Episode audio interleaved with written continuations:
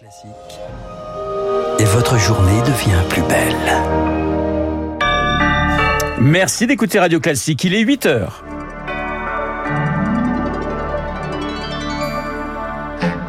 La matinale de Radio Classique avec Renaud Blanc. Emmanuel Macron en route pour Annecy au chevet des victimes de l'attaque au couteau. Le, sus le, suspect va subir une expertise psychiatrique euh, ce matin. Le pic d'inflation probablement atteint. François Villeroy de Gallo, le gouverneur de la Banque de France, le confirme ce matin sur Radio Classique. Et puis Roland Garros, une finale avant l'heure. Djokovic Alcaraz sur le central cet après-midi.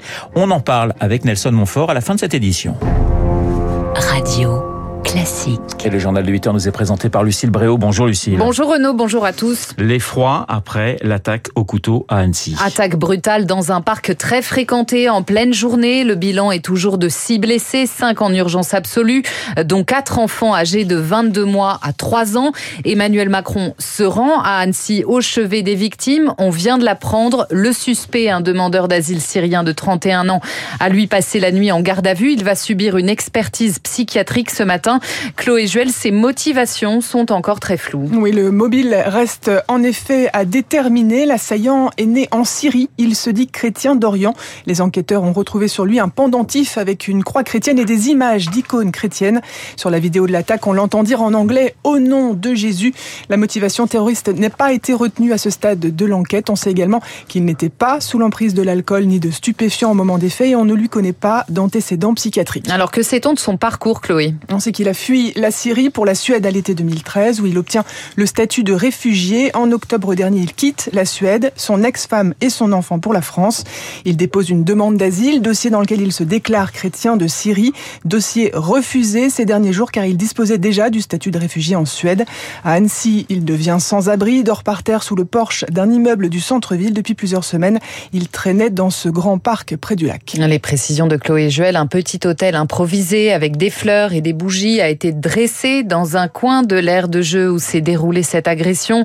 Une cinquantaine de militants d'extrême droite se sont également rassemblés dans la soirée dans le parc. Rassemblement qui défie le décret d'interdiction du préfet. À la une également, Donald Trump inculpé par la justice fédérale aux États-Unis. Une première pour un ancien président américain. On lui reproche d'avoir conservé des cartons de documents dont certains classés secret défense après son départ de Washington et d'avoir refusé de les restituer en violation des lois fédérales. Il est convoqué par un juge à Miami mardi prochain. Lucille, le pic d'inflation probablement atteint en France. Selon la Banque de France, elle prévoit une croissance de 0,1% au deuxième trimestre. François Villeroy de Gallo, le gouverneur de la Banque de France, était l'invité de Radio Classique ce matin. Il confirme la bonne nouvelle.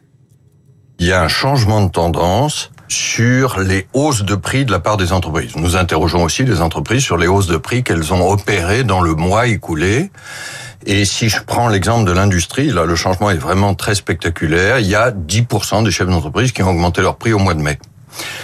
C'était 30% au début de l'année. Et c'était 50% il y a un an, euh, en, en mai 2022. Donc il y a vraiment un ralentissement de l'inflation.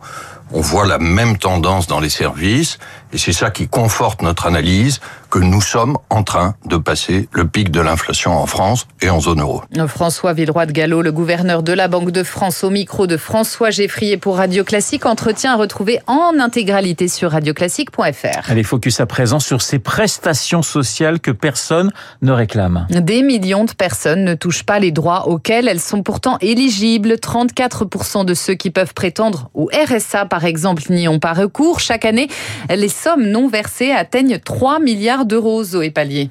C'est un chiffre stable depuis 10 ans. Plus d'une personne sur trois éligible au RSA n'en fait pas la demande ou ne va pas au bout de la démarche, précise Nadia Ogbani, spécialiste des politiques sociales à l'université Toulouse-Jean Jaurès. L'obstacle est plutôt la capacité à réaliser des démarches administratives, notamment parce que plus on est en situation de précarité et qu'on va cumuler les emplois, plus on va devoir fournir des justificatifs. Cet accès au droit, il est aussi désormais conditionné à des compétences numériques, sachant qu'il y a encore 29% de la population qui ne réalise pas de démarche en ligne. D'ici 2025, le gouvernement veut mettre en place un système de pré-remplissage des cases à cocher lors d'une demande en ligne, mais cela ne résout rien pour ceux qui n'ont jamais entamé de procédure et ne figurent pas dans les fichiers. Rémi Legal, économiste à l'Université de Lorraine. Il y a des publics que les associations ou les collectivités n'arrivent pas à saisir et donc, euh, par exemple, aller euh, en bas d'une barre d'immeuble, bah là, on peut essayer de capter un public qui euh, peut avoir honte aussi d'aller dans des structures d'aide parce qu'il y a aussi ça, hein, l'aspect stigmate. Des actions ciblées, cruciales surtout pour les trois quarts de ces personnes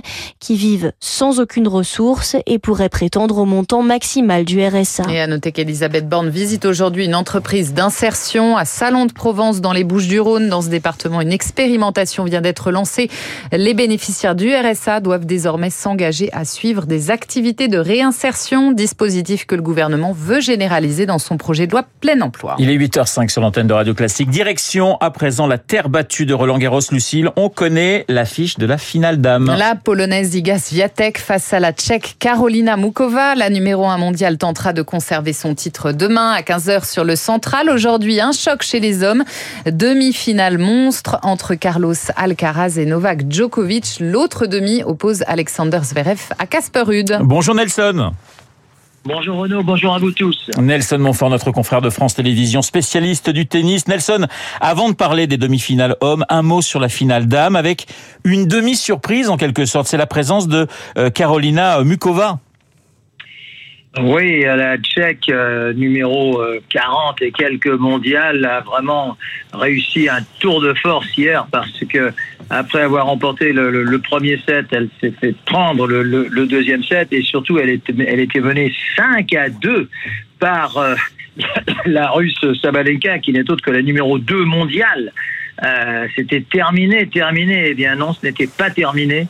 Et là, j'avoue que j'ai une, vraiment une très très grande admiration pour ce qu'a réussi la, la, jeune tchèque qui me semble, enfin jeune, elle a 26 ans, c'est plus, oui. ça fait l'espoir absolu du, du, tennis mondial. Maintenant, je crains qu'en finale contre Inga Swiatek, ça soit un petit peu juste. C'est le seul problème de quand, quand il y a un renversement extraordinaire, la tête du choix numéro 2 qui sort, euh, parfois la, la Enfin, celle, celle, qui remporte est un peu emportée par ses émotions le jour de la finale. Bah, réponse euh, samedi à 15h. Nelson, 14h45. C'est le début du match que tout le monde attend depuis le début de la quinzaine. Joko contre Alcaraz. Les clés du match, Nelson. Les clés du match résident tout simplement dans le mental de Carlos Alcaraz. Alcaraz a aujourd'hui une supériorité euh, technique et surtout une supériorité de force de frappe énorme euh, sur tous ses rivaux, y compris Novak Djokovic. Alors Djokovic présente deux atouts. Le premier, techniquement, c'est son retour de service, qui est vraiment le meilleur, peut-être même le meilleur de l'histoire, euh, sans remonter peut-être à son lointain prédécesseur en la matière, André Agassi. Et puis le deuxième, évidemment, c'est son expérience, son expérience d'ex numéro numéro 1 mondial, enfin je dirais d'énième numéro 1 mondial, même si là il est devancé par euh, Alcaraz et, Medvedev, encore que Medvedev sur terre battue, ça ne soit pas vraiment un, classement euh, qui tienne la route. Donc voilà, je dirais que l'expérience de Djokovic peut valoir sur la fougue d'Alcaraz. Maintenant, techniquement et tennistiquement, euh, je pense que Alcaraz est, est, est vraiment, vraiment au-dessus sur cette surface. Nelson Casperud, Alexander Zverev, c'est la deuxième affiche du jour. Là aussi, c'est un gros match. Et là, c'est très ouvert, même si je sais que les pronostics vont plutôt en faveur d'Alexander Zverev, qui est un styliste absolument magnifique, qui en plus revient d'une année compliquée où l'an dernier, à peu près à la même date, jour pour jour, il sortait du cours sur une sur une enfin, sur une chaise roulante. Vous vous en souvenez certainement après une très grave blessure oui. à la cheville euh, rencontrée contre Rafael Nadal en, en demi-finale. Donc il y a à la fois ce désir de revanche, un styliste extraordinaire. Seulement en face euh, se présente un mur, un roc euh, norvégien euh, qui n'a absolument aucune faille dans son jeu et qui psychologiquement est extrêmement fort. Donc là, je, en plus, il y a quand même une dizaine de places d'écart entre les deux. Là, je pense que Casper Rude euh, est, est, est, devant pour les, pour les pronostics, mais allez savoir avec ce qui s'est passé, vous le disiez, avec la petite tchèque Mukova. Bon, alors on est, on est à l'heure des pronostics et vous vous trompez rarement d'ailleurs, Nelson, hein, il faut bien le dire. euh, Ziatek, c'est pour les femmes et donc pour les hommes. Donc vous, vous voyez donc une finale plutôt euh, Rude et qui l'emporte. Bah, C'est-à-dire que moi, j'ai, moi, enfin, vous, le sentez après plusieurs interventions ensemble, j'ai, une grande sympathie pour Casper Ruud, non seulement euh, pour euh, son jeu, mais également pour ce qu'il est. Alors, il a déjà eu deux finales de Grand Chelem l'année dernière, euh, Roland Garros contre l'intouchable Nadal et Flushing Meadow. là, là, c'était, c'était plus jouable contre Alcaraz justement. Mais bon, il s'est incliné deux fois. je sais qu'on ne dit jamais 203, mais s'il y a un joueur qui mériterait vraiment, et je pense que ça arrivera un jour ou l'autre de remporter une, un tournoi du Grand Chelem, c'est certainement Casper Rude. Alors, si nous avons une finale Alcaraz-Rude, euh, je pense que ça serait difficile pour le Scandinave. Nous n'en sommes pas là, mais voilà, si vous me demandez, je pense qu'on pourrait s'orienter vers une finale Alcaraz-Rude. Et puis lundi matin, nous parlerons forcément de la finale Djokovic. Écoutez, on verra bien, on repassera l'extrait. Euh, Nelson, vous êtes prudent et c'est bien, et on vous retrouve effectivement lundi pour faire le bilan du tournoi. Merci de nous avoir accompagnés tout au long de cette euh, Et je rappelle cette information de dernière minute, euh, Renaud, cette information de dernière minute. Donc Emmanuel Macron est en route pour Annecy. Il se rend au chevet des victimes de l'attaque au couteau d'hier. Le journal de 8 heures présenté par euh, Lucille Bréau. Merci Lucille, je vous souhaite un excellent week-end. Dans un instant, nous allons retrouver Guillaume Tabar pour son édito politique et puis mon invité, euh, le politologue et spécialiste de l'islam et du monde arabe, Gilles Kepel. Il est 8 heures et pratiquement 11 minutes sur Radio Classique.